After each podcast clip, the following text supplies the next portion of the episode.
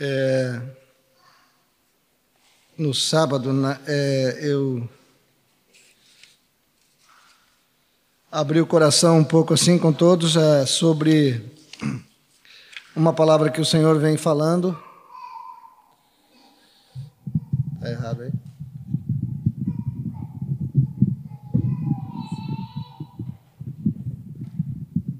Amém. Então, é, vamos tentar ver de novo. Eu, eu confesso para vocês que essa é uma palavra que tem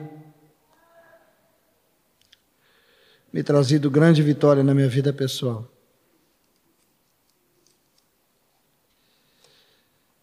O primeiro texto é 1 Coríntios capítulo 3,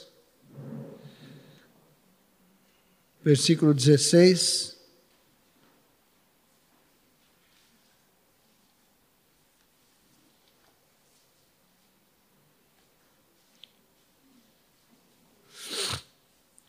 Não sabeis que sois santuário de Deus e que o Espírito de Deus habita em vós? Se alguém destruir o santuário de Deus, Deus o destruirá, porque o santuário de Deus, que sois vós, é sagrado.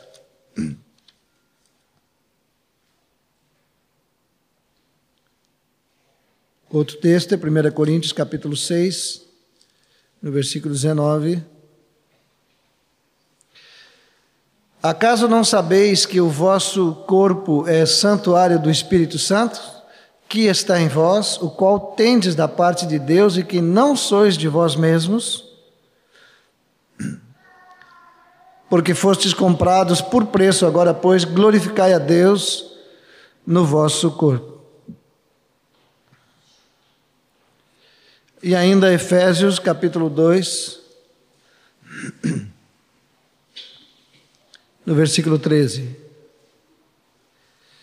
Mas agora em Cristo Jesus, Vós que antes estáveis longe, fostes aproximados pelo sangue de Cristo, porque Ele é a nossa paz, o qual de ambos fez um e, tendo derribado a parede da separação que estava no meio, a inimizade, aboliu na sua carne a lei dos mandamentos na forma de ordenanças, para que dos dois criasse em si mesmo um novo homem, fazendo a paz e reconciliasse ambos em um só corpo com Deus, por intermédio da cruz, destruindo por ela a inimizade. E vindo, evangelizou paz a vós outros que estavais longe, e paz também aos que estavam perto, porque por ele ambos temos acesso ao Pai em um espírito. Assim já não sois estrangeiros e peregrinos, mas concidadãos dos santos, e sois da família de Deus edificados sobre o fundamento dos apóstolos e profetas, sendo Ele mesmo, Cristo Jesus, a pedra angular, no qual todo o edifício bem ajustado cresce para santuário dedicado ao Senhor, no qual também vós juntamente estáis sendo edificados para a habitação de Deus no Espírito. Eu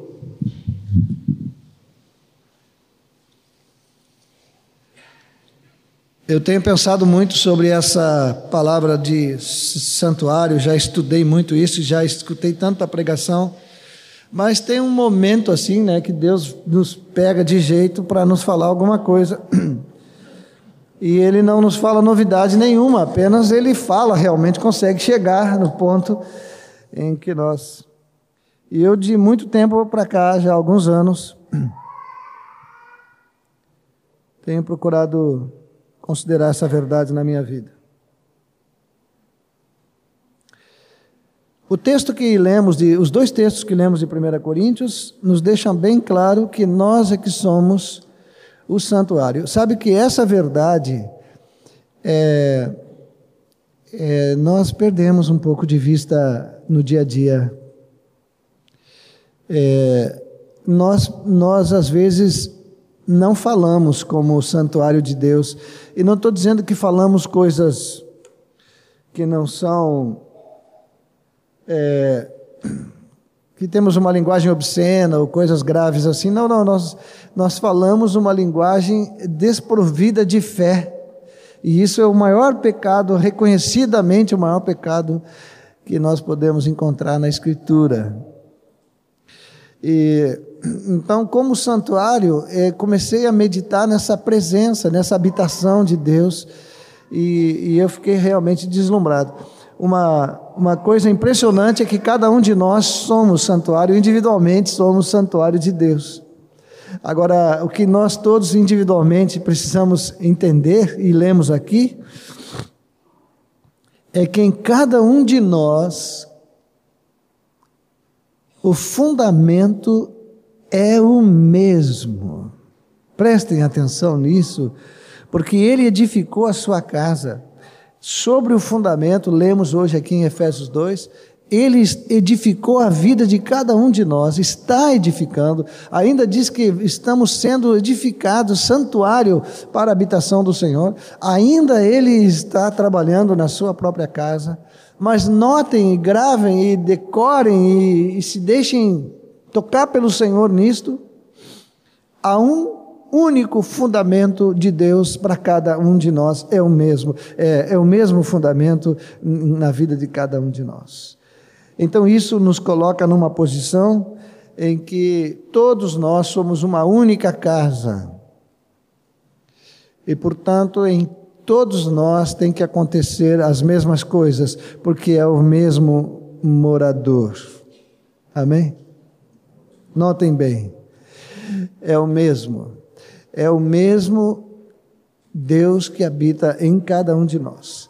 E nós, como casa, como santuário, não podemos ignorar no nosso dia a dia a sua presença. Eu lembro de um testemunho que eu vi do Mário Roberto. Ele estava evangelizando no avião, evangelizando uma pessoa, e depois que a conversa já estava boa, assim, que já tinha. É, a moça perguntou, ela morava também em Salvador, e ela perguntou para ele qual era o endereço da igreja dele, é, porque ela queria ir lá. Então ela disse para o Mário: Qual é o endereço da tua igreja?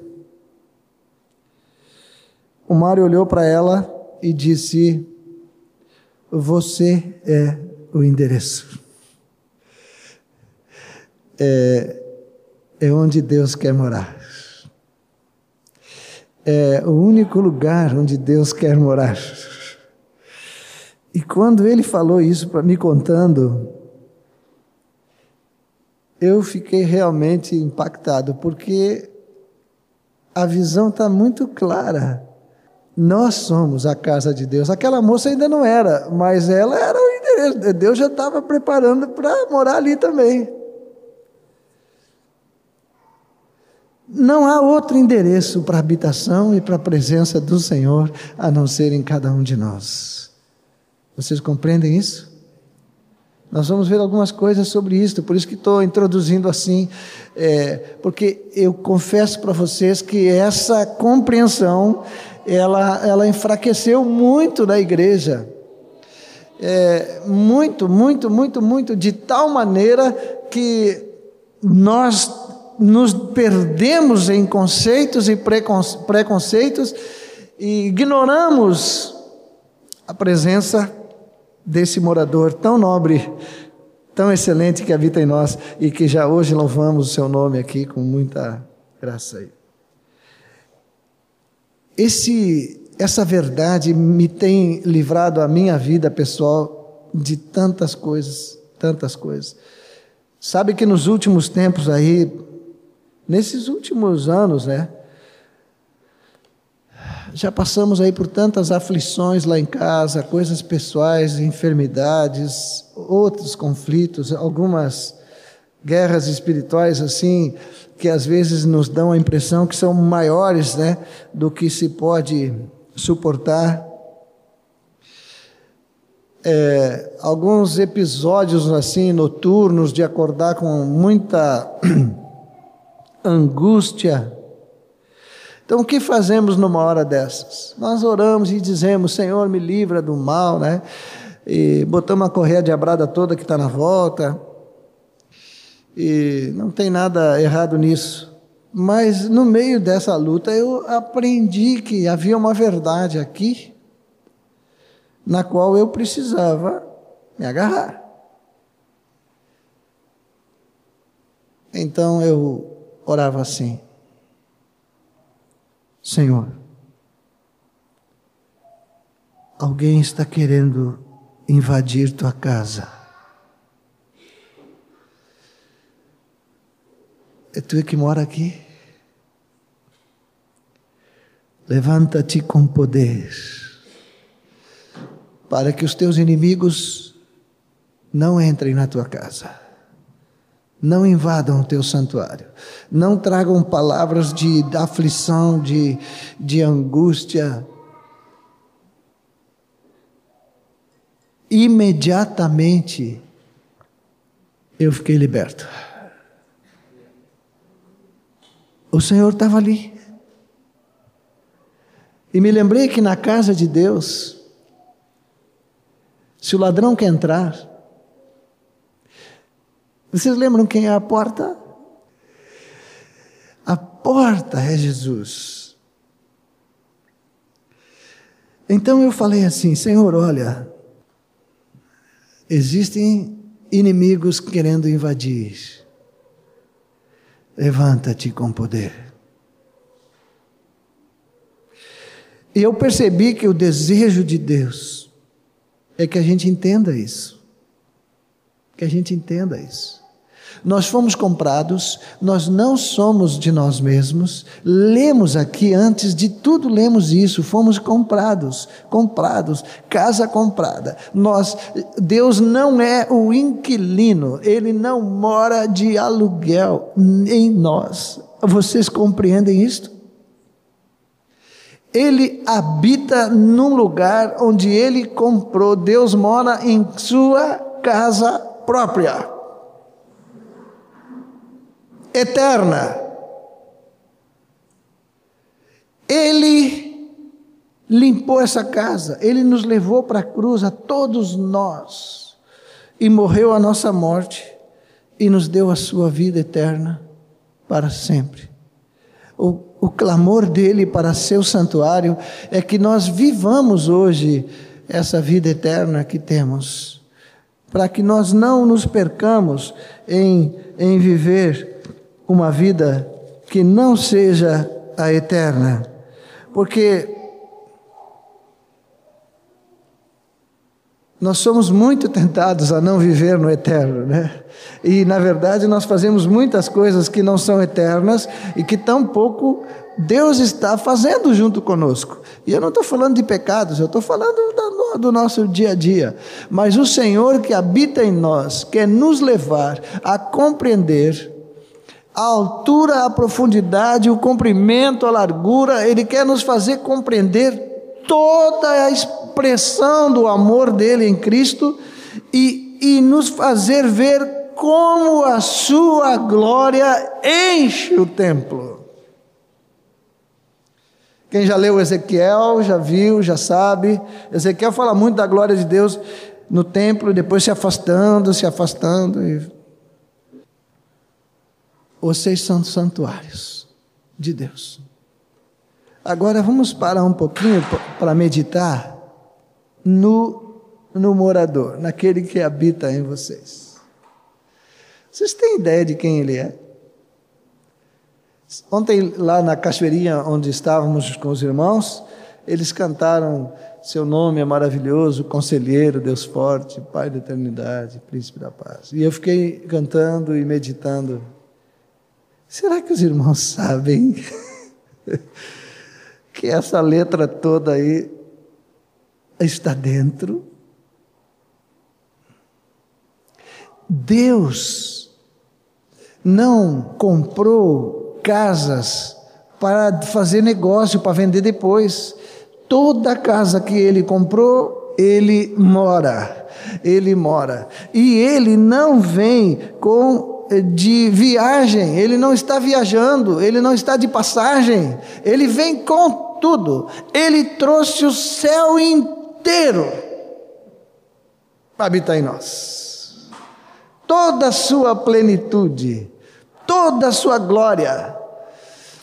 Toda, notem isto, pensem nisto. Eu penso nisso, penso no carro, penso em casa toda a sua glória está dentro de nós, o Deus Todo-Poderoso habitando em nós. Vejam como nós, quando agimos e andamos em fraqueza, estamos realmente é, precisando compreender ah, o tamanho dessa habitação de Deus em nós.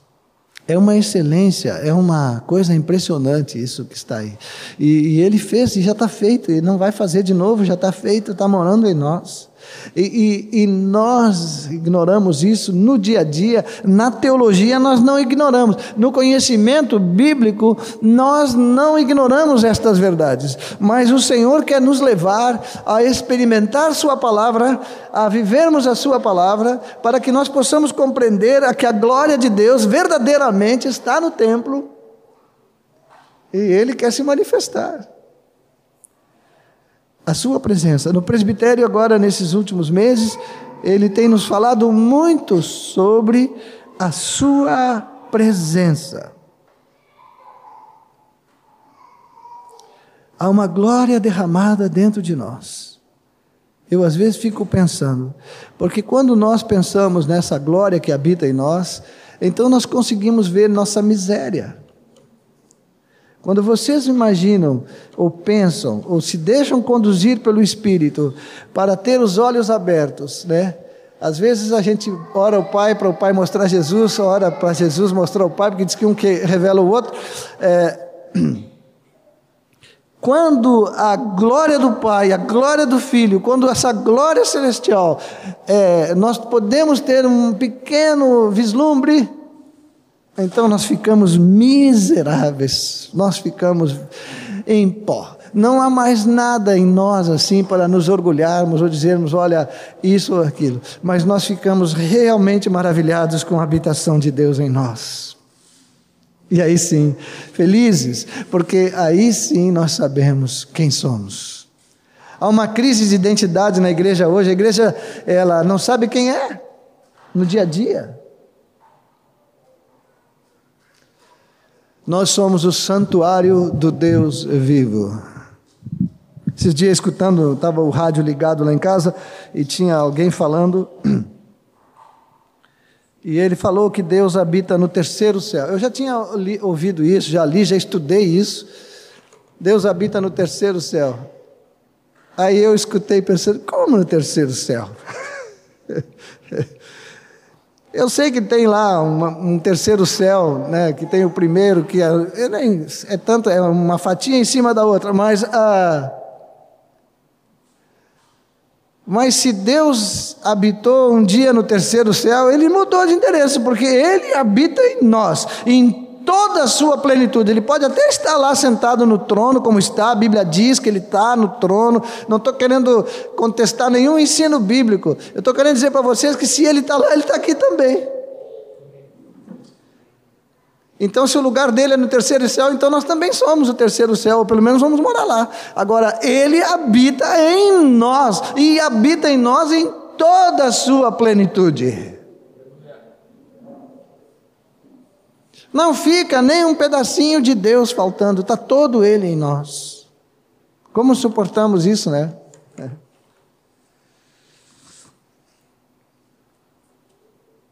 Eu lembrei para os irmãos no sábado.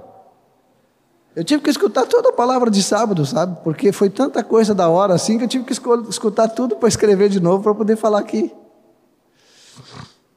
Mas eu lembrei aos irmãos que quando nós saímos de casa, quase todos nós, quando vamos para uma viagem maior, ou o nosso carro, né? mas a casa principalmente, a gente ora, eu faço isso, não sei se vocês fazem, mas eu faço, eu oro, digo, Senhor, guarda a nossa casa durante esse tempo que vamos ficar fora. Ó oh, Senhor, os fundos e a frente, os lados e por cima, Senhor, guarda a nossa casa para que o ladrão não entre. Aí um dia, Eu acho que Deus estava orando. e ele disse assim: dá para tu guardar a minha casa também. Agora que tu vai sair e que tu vai andar por tudo que é lugar aí, por favor, guarda a minha casa, para que o ladrão não entre, para que o inimigo não entre, para que não entre nada aí na minha casa que venha contaminá-la, arrombar, estragar, causar prejuízos para o meu santuário. Eu digo.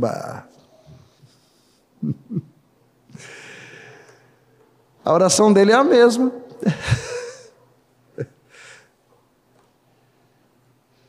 É um clamor dos céus para nós. Guardem a minha casa. Guardem a minha casa. Ela é minha, está comprada. Ela não é mais de vocês. Não é mais de vocês. Podem, vamos recordar aqui 1 Coríntios 6. 6,19. Acaso não sabeis que o vosso corpo é santuário do Espírito Santo, que está em vós, o qual tendes da parte de Deus, e que não sois de vós mesmos? Está escrito aí. Não sois de vós mesmos.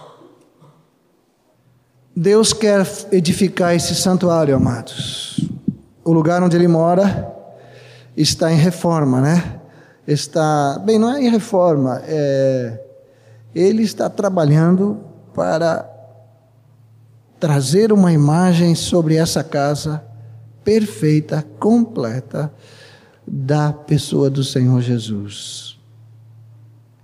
Quando nós aprendemos sobre o propósito eterno de Deus, a imagem de Deus em nós, nós realmente ainda ficamos muito no ensino. Eu não falo isso como quem julga, eu falo isso como quem vê realmente. Eu ando por tudo que é lugar aí com supervisões para lá e para cá e ouvindo todos e vendo como funciona a igreja, como estão os grupos. E assim, muitas vezes é assim, nós estamos aprendendo algo para dizer que aprendemos e, e para fazer parte de nosso currículo, para termos um conteúdo bíblico que, de certa forma, nos protege e nos leva adiante. E está tudo certo, mas Deus está trabalhando na sua casa para que a sua casa fique com a sua cara. A gente entra na casa de alguém, às vezes, ah, essa casa aqui está com a cara do dono, né? É, Mas Deus quer transformar sua casa, seu santuário, comprado já. Agora Ele está trabalhando para tirar tudo que é velho, tudo que é natural. O natural tem um veneno mortífero no natural. A gente admira tanto as coisas aí desse mundão natural, né? Mas o natural, a palavra natural, o conselho natural, tudo que é natural é desprovido de fé. Esse é o maior problema. E sem fé, ninguém pode agradar a Deus. A imagem de Deus em nós é exatamente o contrário do que o mundo está gerando. Vocês percebem, é, isso é um pequeno hoje nós vemos o mundo trabalhando com a humanidade para dar maior tempo de vida, maior condição de saúde, é, e hoje também está se trabalhando muito com a aparência, com o visual aí, para dar uma melhorada, né? E o mundo está procurando transformar as pessoas numa imagem, no melhor, na melhor imagem de Adão um Adão perfeito. Mas a imagem de Deus em nós nos fez passar pela morte antes, para que depois da morte, nós então, comprados agora, sejamos transformados à imagem de Cristo. Tem um texto que é muito curioso e importante lermos, de Romanos 1, 23. Porque aqui está o espírito do anticristo. Efésios 1, eh, Romanos 1, 23 diz assim. Vamos ler o 22 para ajudar. Inculcando-se por sábios, tornaram-se loucos e mudaram a glória do Deus incorruptível em semelhança da imagem de homem corruptível, bem como de aves, quadrúpedes e répteis. Notem, gravem, a palavra de Deus está para nos transformar à imagem de Cristo. Nós sendo transformados à imagem de Deus. A palavra do mundo, o melhor do mundo, é para transformar Deus na nossa imagem. E essa palavra, que é verdadeiramente uma palavra de anticristo mesmo, só que ela é uma palavra discreta, ela não é uma palavra agressiva. Ela vem com o melhor do mundo, entra em nós e vai nos dizendo como arrumar os móveis dentro da casa de Deus. É muito comum aqui nesta congregação, conversando às vezes com os irmãos e vendo que os irmãos vão arrumando a casa de Deus com informações do mundo, do. Mundão, mundão, mundão. Só que é o melhor do mundo, entendeu? Então o melhor do mundo parece que é, já é reino. Mas não. Nós caminhamos para sermos transformados à imagem de Jesus. O mundo atrai este santuário para fazer para morar conosco e para nos transformar à sua imagem. Eles querem um Deus à semelhança de homem. Diz aqui o texto. Eles querem um Deus em semelhança da imagem de um homem corruptível. Assim é que eles querem um Deus. E hoje irmãos estão indo para lá e para cá nas congregações, para cima e para baixo, por ali e por aqui, né? Procurando algo à sua imagem, à sua semelhança. Procurando um pastor que tenha a cara de Deus, né? Assim, ah, que seja uma com aquela coisinha em cima ali na cabeça. Mas nós já somos assim, já somos santos, salvos, redimidos, santuários do Deus Altíssimo. Nós não podemos, nós temos que guardar a casa. Não esqueçam da oração de Deus, se dá para dizer assim: guarda a minha casa. Não tem moradores, não tem condomínio na casa do Senhor. Não existe, não moram dois, três, não é uma república. É Ele que mora ali, somente Ele.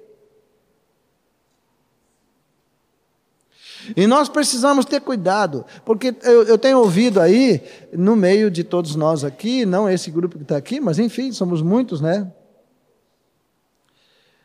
Uma certa estratégia para ganhar os perdidos, é, fazendo um tipo de relacionamento com eles que nos põe muito para o lado de lá. Existe uma palavra aí agora que chama agregar, ela é muito perigosa. Ela pode até ser útil, mas ela é muito perigosa. Nós entramos as trevas lá dentro e nos fazemos de não sei o que lá dentro para. Eu acho que é para. Entra com a, com a luz desligada, nós somos a luz, né? Entra com a luz desligada e liga lá, dá um susto nos incrédulos, liga lá dentro. Eu acho que é para isso, mas, mas a verdade é que depois esquece de ligar. A amizade do mundo é inimizade com Deus. Não esqueçam isso, está escrito, ninguém pode mudar. Ninguém pode mudar. Eu posso relacionar com meus colegas de trabalho, posso. Posso passar o dia inteiro com eles, posso conversar com eles, mas eu tenho que entender que o morador da casa, ele vai se mostrar. Ele está morando aqui porque ele quer se manifestar. Ele quer mostrar que alguém está aqui dentro que é diferente. E o poder de Deus então vai se manifestar. Então, quando nós sairmos, nós precisamos ouvir essa oração do Senhor. Cuida da minha casa, para que o ladrão não entre. Amém? mesmo? Estamos seguros? Alguém tem dúvida que é santuário de Deus? O texto de Efésios 2 que lemos falou que, fala que ele nos reconciliou e através da cruz ele criou um novo, um novo homem. É, o texto é de Efésios 2, 13 a 16. Um novo homem. Um novo homem. Não somos mais o velho homem. Não somos mais a casa antiga. A única coisa que ainda temos da casa antiga são as paredes, né? Umas paredes melhorzinhas, outras mais, mais estragadinhas, mas eu quero dizer para vocês que ele vai fazer tudo novo também. Eu gosto de um texto de Filipenses 3. É, fiquem aí com o Colossenses. Não, eu não cheguei a falar o Colossenses ainda, né? O Filipenses diz assim. Filipenses 3, 21 diz assim, ó é, o qual transformará o nosso corpo de humilhação para ser igual ao corpo da sua glória, segundo a eficácia do poder que ele tem de até subordinar a si todas as coisas. Ele vai transformar o nosso corpo. Então, nós que temos tido alguma alguma dificuldade com o nosso corpo, saibam que é por enquanto só. Daqui a pouco vocês todos vão receber um corpo completamente novo à imagem de Deus. Ele vai transformar o nosso corpo para ser igual ao corpo da sua glória. Está escrito aqui: ninguém mais vai mudar. Então ele está trabalhando na sua casa, ele primeiro limpou bem a casa, depois que estava limpinho ele veio morar. Agora que ele está morando, então ele está colocando o seu gosto ali dentro, né? Ele está arrumando a casa para ficar do jeito dele. E aí é que nós ficamos meio naquele conflito, mas ele está trabalhando. E depois ele vai arrumar o corpo. Ah, vai ficar muito lindo. Olha, gente, e vai rápido o trabalho. Ele faz ligeirinho e nós ficamos com um corpo maravilhoso espírito, alma e corpo íntegros, irrepreensíveis. Amém? É, tão felizes de serem santuário do Deus Altíssimo? Vocês viram que responsabilidade está sobre nós, amados? É muito grande. É, num dos nossos livretos, não lembro agora, acho que no 3, é, diz que ele já venceu o diabo, o pecado e o mundo. Ele já venceu. Ele fala para os discípulos isso: No mundo tereis aflições, mas tende bom ânimo. Eu venci o mundo. Vocês lembram disso? Alguns botam mais um pedaço no versículo ali, e vós vencereis, né? Mas não tem, não tem. Está assim, ó, no mundo tereis aflições, mas tende bom ânimo, eu venci o mundo. É isso só. Ele não diz, e vós vencereis. Por que ele não diz se é certo que nós vamos vencer? Ele está nos dizendo o seguinte: eu venci o mundo. E vou continuar vencendo o mundo em vocês, em vocês. Ele é que vai continuar vencendo, vencendo, vencendo em nós. Por isso que diz em 1 João 5,4 que a nossa fé é que vence o mundo. Prestem atenção, o que vence o mundo é eu me, eu, eu me dar conta de que há um, uma presença dentro de mim. Aí eu pergunto: quais são as tentações, terríveis tentações que o mundo me oferece, diariamente me oferece, que podem seduzir ou enfraquecer esse morador aqui dentro. Vocês conhecem alguma? Oh, então temos que dizer: levanta-te, Senhor. Tu já venceu o mundo, o diabo, o pecado, venceu todo mundo, Senhor. Continua vencendo através de mim. O mais difícil para ele vencer é nós, né? Nós é que é um Mas ele vai vencer, fiquem certos disso. Ele vencerá, porque diz que ele vai completar a obra que começou em cada um de nós. Nós damos muito trabalho para ele, mas ele vai vencer. Ele vai. Ah, nós vamos ficar parecidinho com ele. Hein? Quer queira, quer não, né? Ele vencerá. E ele nos tornou mais do que vencedores. Mais, mais do que vencedores. Eu estava pensando nessa frase aí. Sabe que um vencedor é aquele assim, por exemplo, nós a, a, é, vemos que alguém venceu, um time de futebol, por exemplo, um, é, a qualquer vence, vence hoje, amanhã perde, lá outro dia empata, né? O vencedor é aquele que vence, vence, empata, perde, vence de novo. Mas mais do que vencedores, que somos nós, significa assim, ó, nós só vencemos. Nós vencemos sempre. Vencemos hoje, vencemos amanhã, vencemos sempre, sempre, sempre vencemos por causa da habitação em nós, porque somos o santuário de alguém que já venceu. Tudo, já venceu tudo. e habita em nós. Então, quando vem sobre nós coisas terríveis, nós precisamos entender. Não podemos entrar em luta corporal. Nós precisamos olhar para aquele que habita em nós. Imediatamente ficamos fortalecidos, ficamos tomados de uma fé tão segura, tão segura, tão segura, que nos humilhamos e dizemos: Eu não posso, mas tu pode. E pronto, acabou o problema. Somos a casa dele. Ele mora aí. Ninguém mora mais, é só ele. Nós é que ficamos dando palpite, né? Na casa do Senhor. Esse realmente é um problemão para ele, né?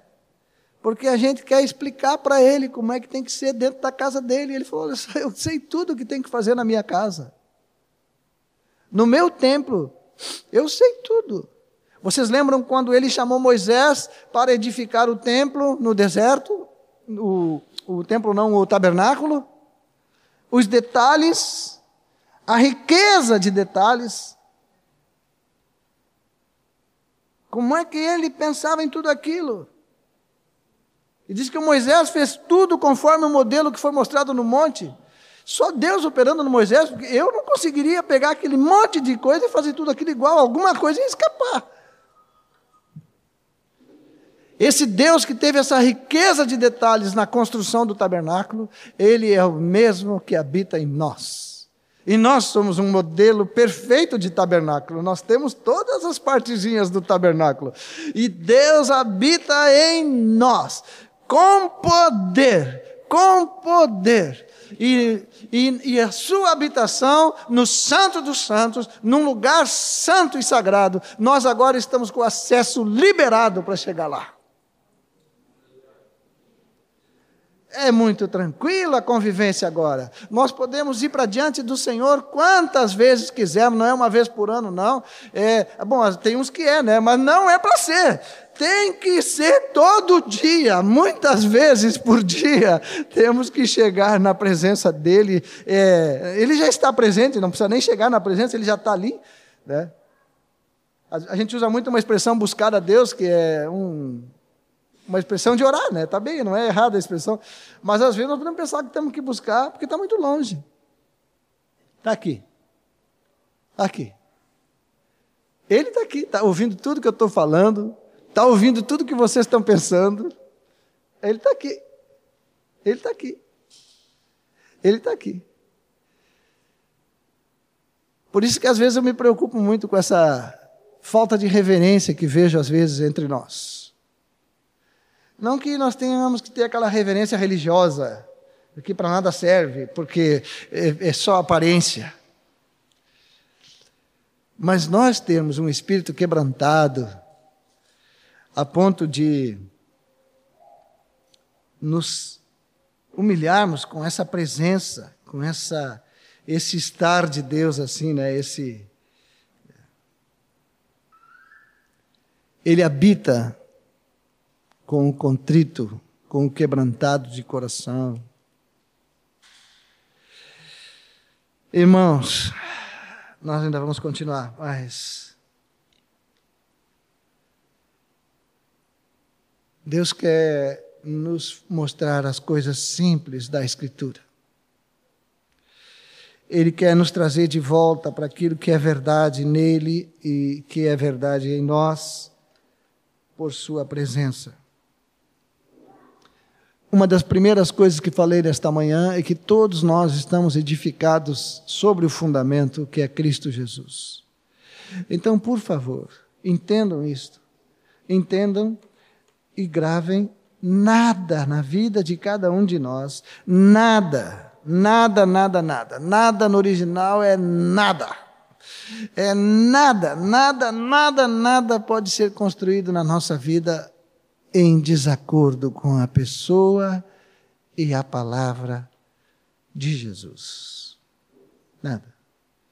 Então nós já podemos ver quanta coisa já construímos que está em desacordo e já podemos começar a pedir para o Senhor e tirando, e tirando, e tirando, e tirando. Às vezes joga um monte de imóveis para fora, né? Bota lá na calçada, né? Tem que tirar, tem que tirar, tem que tirar. Tem que tirar.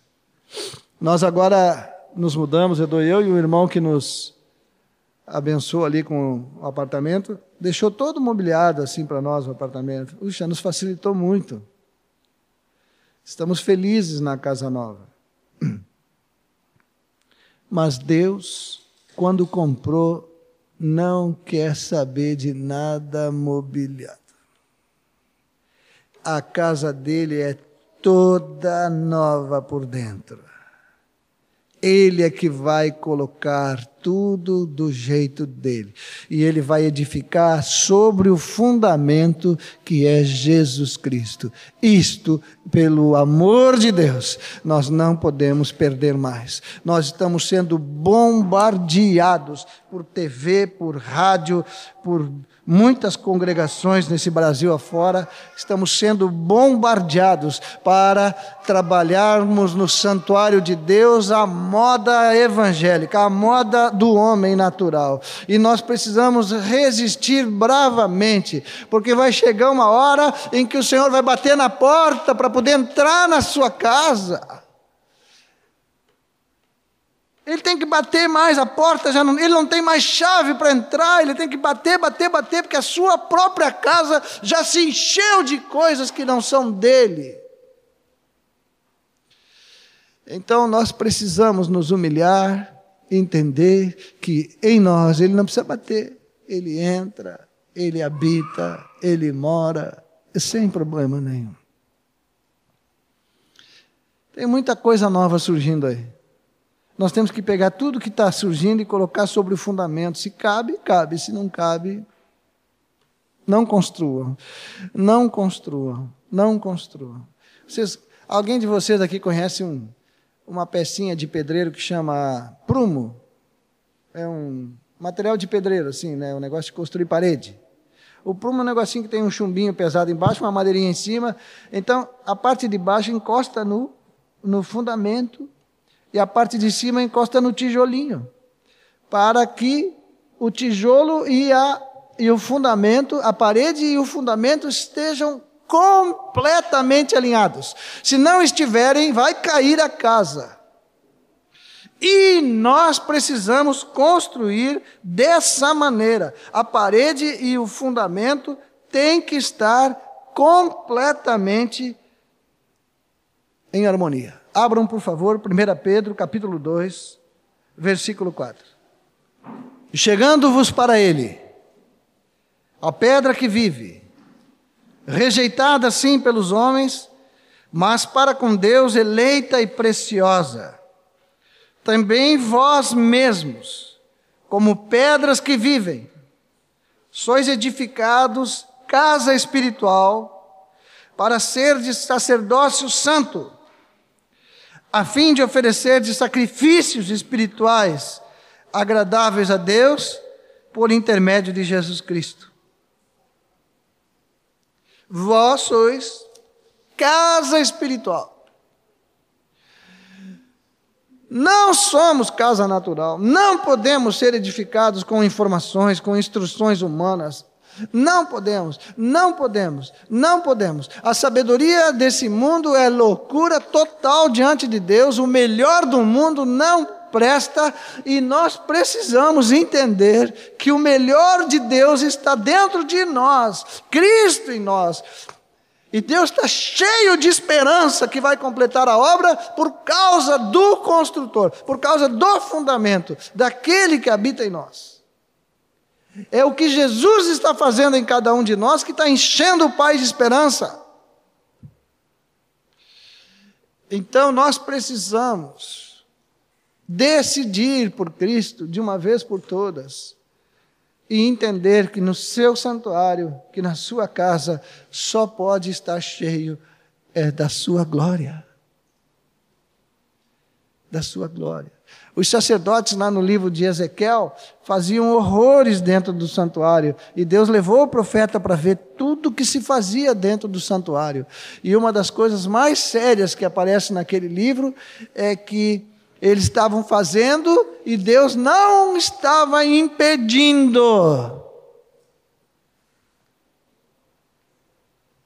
Mas a glória se afastou do santuário. Que isso nunca aconteça conosco. Nunca, nunca, nunca, nunca. A glória nunca pode sair do santuário. Nós vimos a sua glória, a glória do unigênito do Pai. E ele habita em nós com uma forma tão intensa, total, em toda a sua plenitude. Por isso temos que considerar. Mais um texto, Colossenses 2,19. Essa palavra que estou trazendo para vocês, ela foi ministrada sábado passado. Eu recomendo que vocês escutem a de sábado passado. Tá? Os CDs aí também devem sair aí com o Márcio Nascimento, para vocês juntarem com esta, porque tem muitas coisas de lá que não estão vindo para cá e de daqui que não estavam lá. É, muita coisa. A palavra é a mesma, mas sempre existem riquezas que o Senhor vai nos dando na hora. O que, que eu pedi para abrir mesmo? Colossenses 2,19. É. Aqui diz assim: ó, E não retendo a cabeça, da qual todo o corpo suprido e bem vinculado por suas juntas e ligamentos, cresce o crescimento que procede de Deus. Aqui mesmo neste salão, muito tempo atrás, anos e anos atrás, num encontro com discipuladores, uma irmã ela levantou a mão. Eu disse que os discipuladores deveriam fazer perguntas sobre o serviço que fazem, para se pudéssemos ajudar. E ela me fez a seguinte pergunta: O que nós fazemos com um discípulo que não cresce? O que fazer com alguém que não cresce? E tem muitos.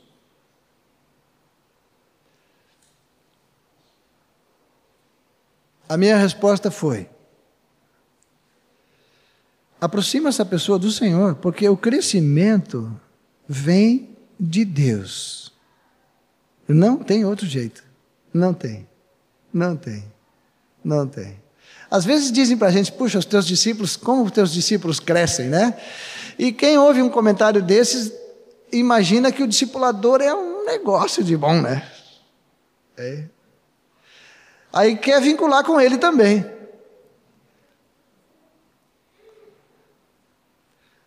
Mas todo discipulador cujos discípulos estão crescendo, vocês vão descobrir o segredo. O segredo é simples.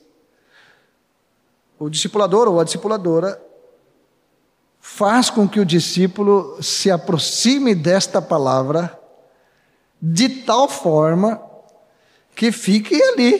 Tem que, tem que reagir.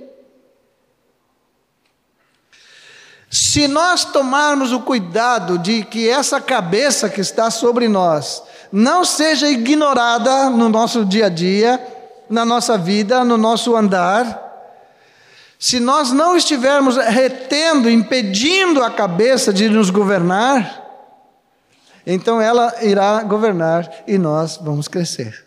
Vamos crescer. Vamos crescer. E crescer não significa ficar muito entendido, né? Crescer significa ficar do tamanho de Jesus. Vocês sabem qual é o tamanho dele? Está é, tá em Filipenses 2, de 5 a 8. Diz que ele a si mesmo se esvaziou. E a si mesmo se humilhou. Tudo ele mesmo que fez com ele.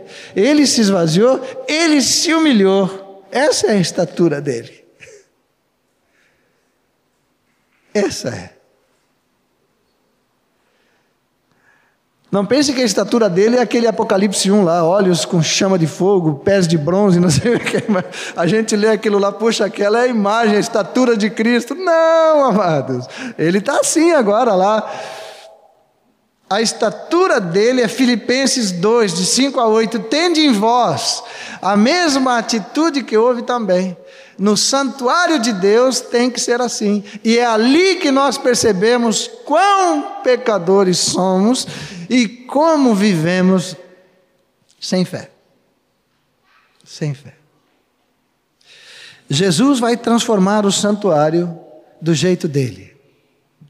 Ele vai fazer com que sua casa esteja sob seu governo. É, ele governa a sua casa. Fiquem sabendo disso. Ele governa a sua casa. Ele é o dono, ele governa a casa. E casa que ele não governa é um problemão, viu? É um problemão. É um problemão. Então, deixem-se governar por Cristo vai ter um gostinho legal. É, fica difícil, né? Às vezes ele traz uma palavra firme para nós e nós ficamos nos justificando, justificando. E que coisa que aprendemos a fazer, né? Olha, foi lá no Éden que o negócio foi ensinado e a gente aprendeu de tal maneira que chegou até hoje. Nos justificando, nos justificando, nos justificando, nos justificando. Dei uma lida aí em, em Lucas 16, 15. Nem vou abrir. Já li tanto, tanto, tanto, tanto. vós sois, diz aí, né? Eu não sei se eu vou dizer exatamente como está, mas vós sois os que vos justificais a vós mesmos. É assim que está aí? Não? Hein?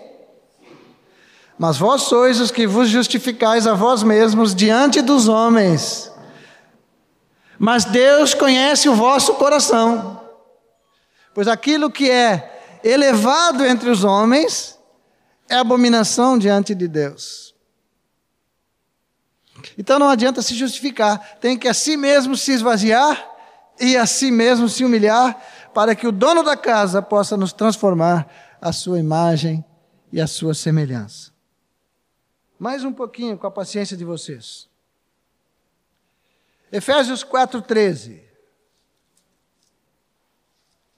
Os que precisam sair podem sair, os que estão dormindo podem ficar de pé, ou podem dormir mesmo, não tem problema.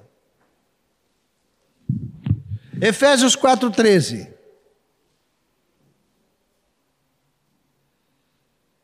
Até que todos cheguemos à unidade da fé e do pleno conhecimento do Filho de Deus, à perfeita varonilidade, à medida da estatura da plenitude de Cristo o alvo de Deus. Esse dia falei num grupo maior assim, até nem sei se não fui mal interpretado, né? É, porque nós ensinamos Efésios 4 a partir dos ministérios é, de apóstolos, profetas, evangelistas, pastores e mestres. E nós colocamos o ensino, e não está errado, e nunca devemos mudá-lo.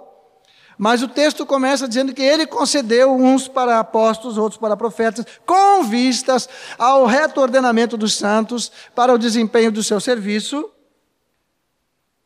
para edificação, aqui já entra uma outra palavra, para edificar, aqui já entra a palavra que fala do santuário. Então nós pegamos pela metade, porque nós dizemos que os apóstolos, profetas, evangelistas, pastores e médicos trabalham com os santos para ajudar os santos no seu serviço. E essa é uma verdade incompleta. O serviço não é o alvo. O serviço não é o alvo. O alvo de apóstolos, profetas, evangelistas, pastores e mestres, o alvo deles é um só, até que todos cheguemos à unidade da fé. Da estatura do varão perfeito, um varão perfeito que a si mesmo se esvazia, que a si mesmo se humilha, que é obediente até a morte e morte de cruz. Um varão que nos diz: aprendam comigo a serem mansos e humildes de coração, essa é a minha casa.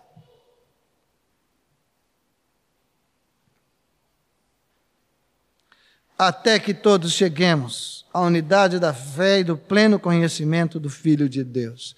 Até que isso aconteça, os apóstolos, os profetas, os evangelistas, os pastores e os mestres devem estar trazendo constante ensino e trabalho na vida da igreja para que estas verdades não se percam e que os santos possam cuidar bem uns dos outros, edificar a casa de Deus sobre o fundamento dos apóstolos. Amém? Senão se perde tudo.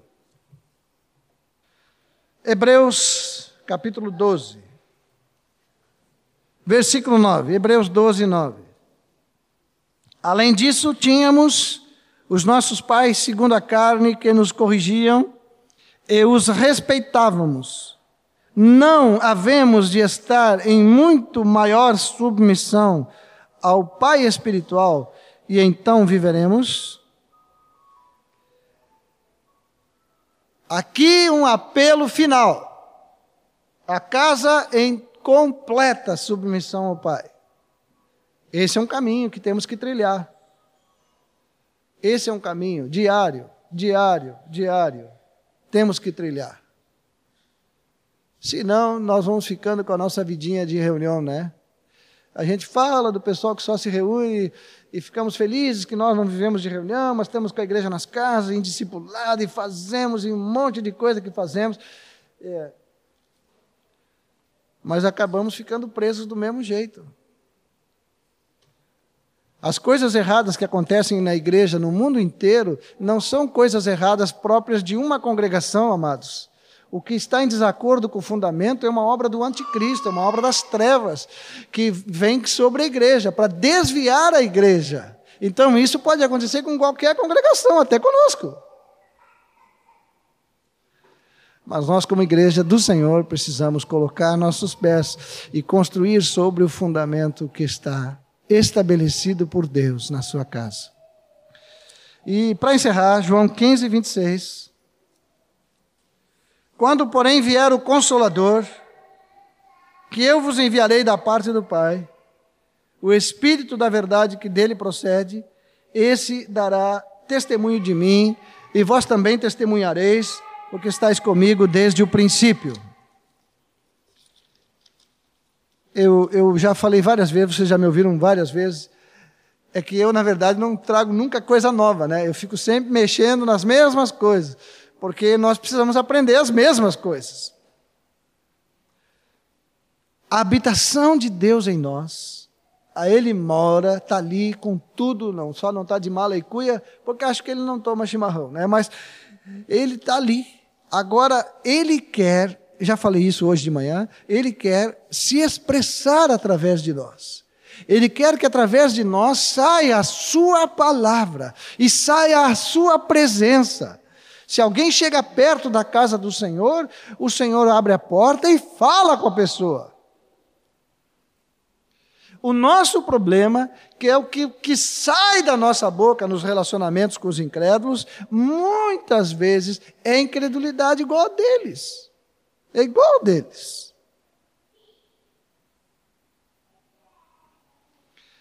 Olha o que Deus fala. João, 1 João encontrei um esboço de uma pregação do Senhor.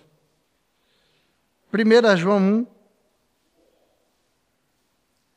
Um versículo só é o esboço todo da mensagem dele. Eu digo, olha só. 1 João 1, 5. Ora, a mensagem que da parte dele temos ouvido, mensagem dele, e vos anunciamos é esta que Deus é luz e não há nele treva nenhuma. Se Deus fala, fala luz. Deus não fala nada misturado. Nada misturado com as trevas. Deus não usa as trevas para atrair as trevas. Deus fala luz, ele fala o que é próprio de sua pessoa.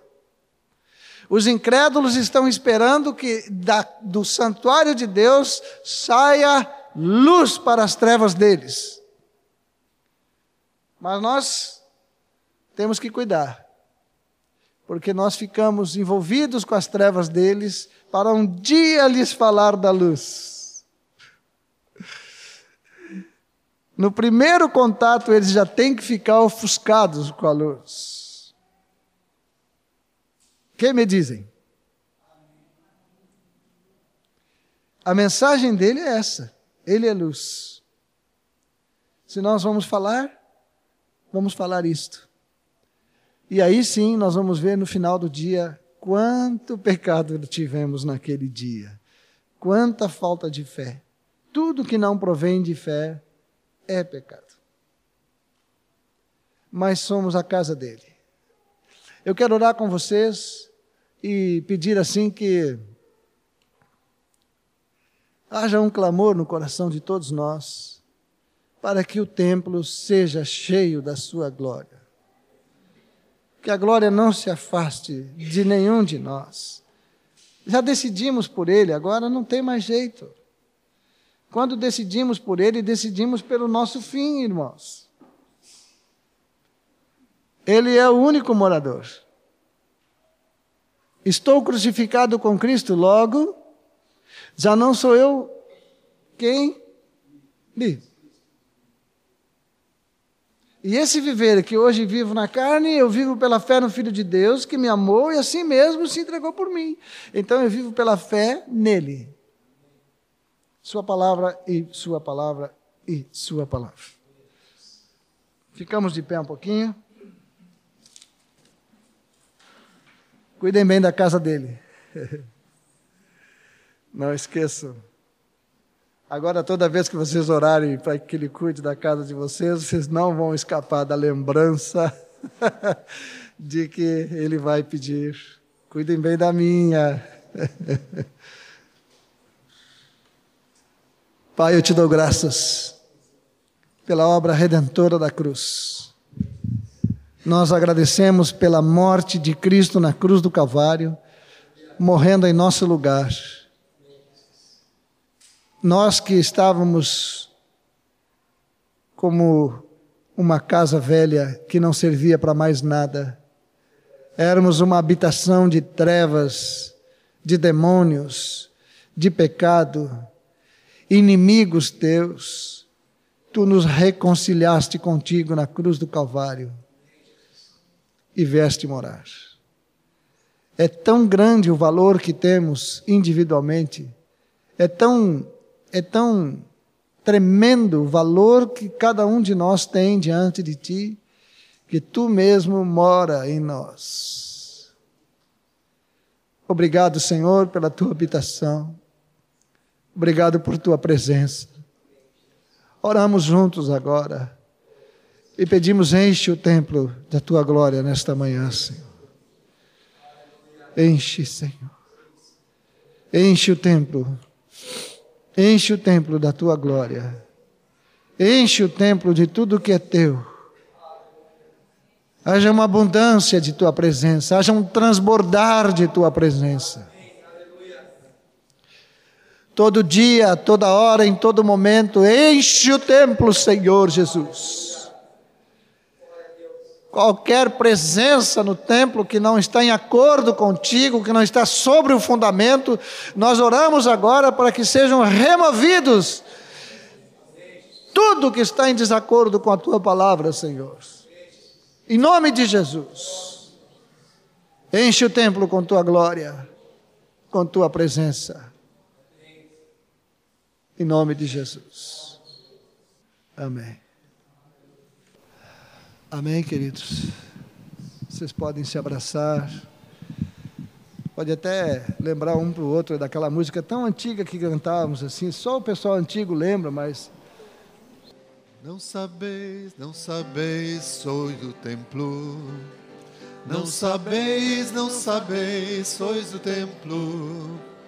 Não sabeis, não sabeis, sois o templo, vós sois o templo onde habita Deus. O poder, o louvor e a glória, o poder, o louvor e a glória, o poder, o louvor e a glória estão no templo onde habita Deus. Sim, eu sei, sim, eu sei, sou o templo. Sim, eu sei, sim, eu sei, sou o templo. Sim, eu sei, sim, eu sei, sou o templo. Eu sou o templo onde habita Deus. Sim, eu sei. Sim, eu sei, sim, eu sei, sou o templo.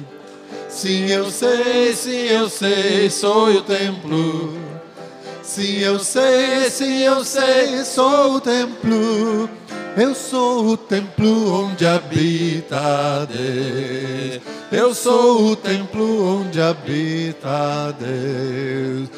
Eu sou o templo onde habita Deus. Querido, só uma palavrinha assim, enquanto o Moacir falava, me veio muito claro assim uma palavra do Senhor que ele quer hoje assim, ele quer trazer uma palavra de cura e de tratamento contra triglicerídeos. Alguém que tenha assim se colocado, que tenha sabe que tem esse problema de, de saúde, eu não sei o que precisa fazer para baixar a taxa, mas o Senhor está dizendo que Ele vai capacitar a viver de acordo com a saúde e Ele quer curar. Não é só Aleluia. viver controlando, controlando, porque isso é o que nos cabe também, como templo. Mas Ele veio para curar. Amém.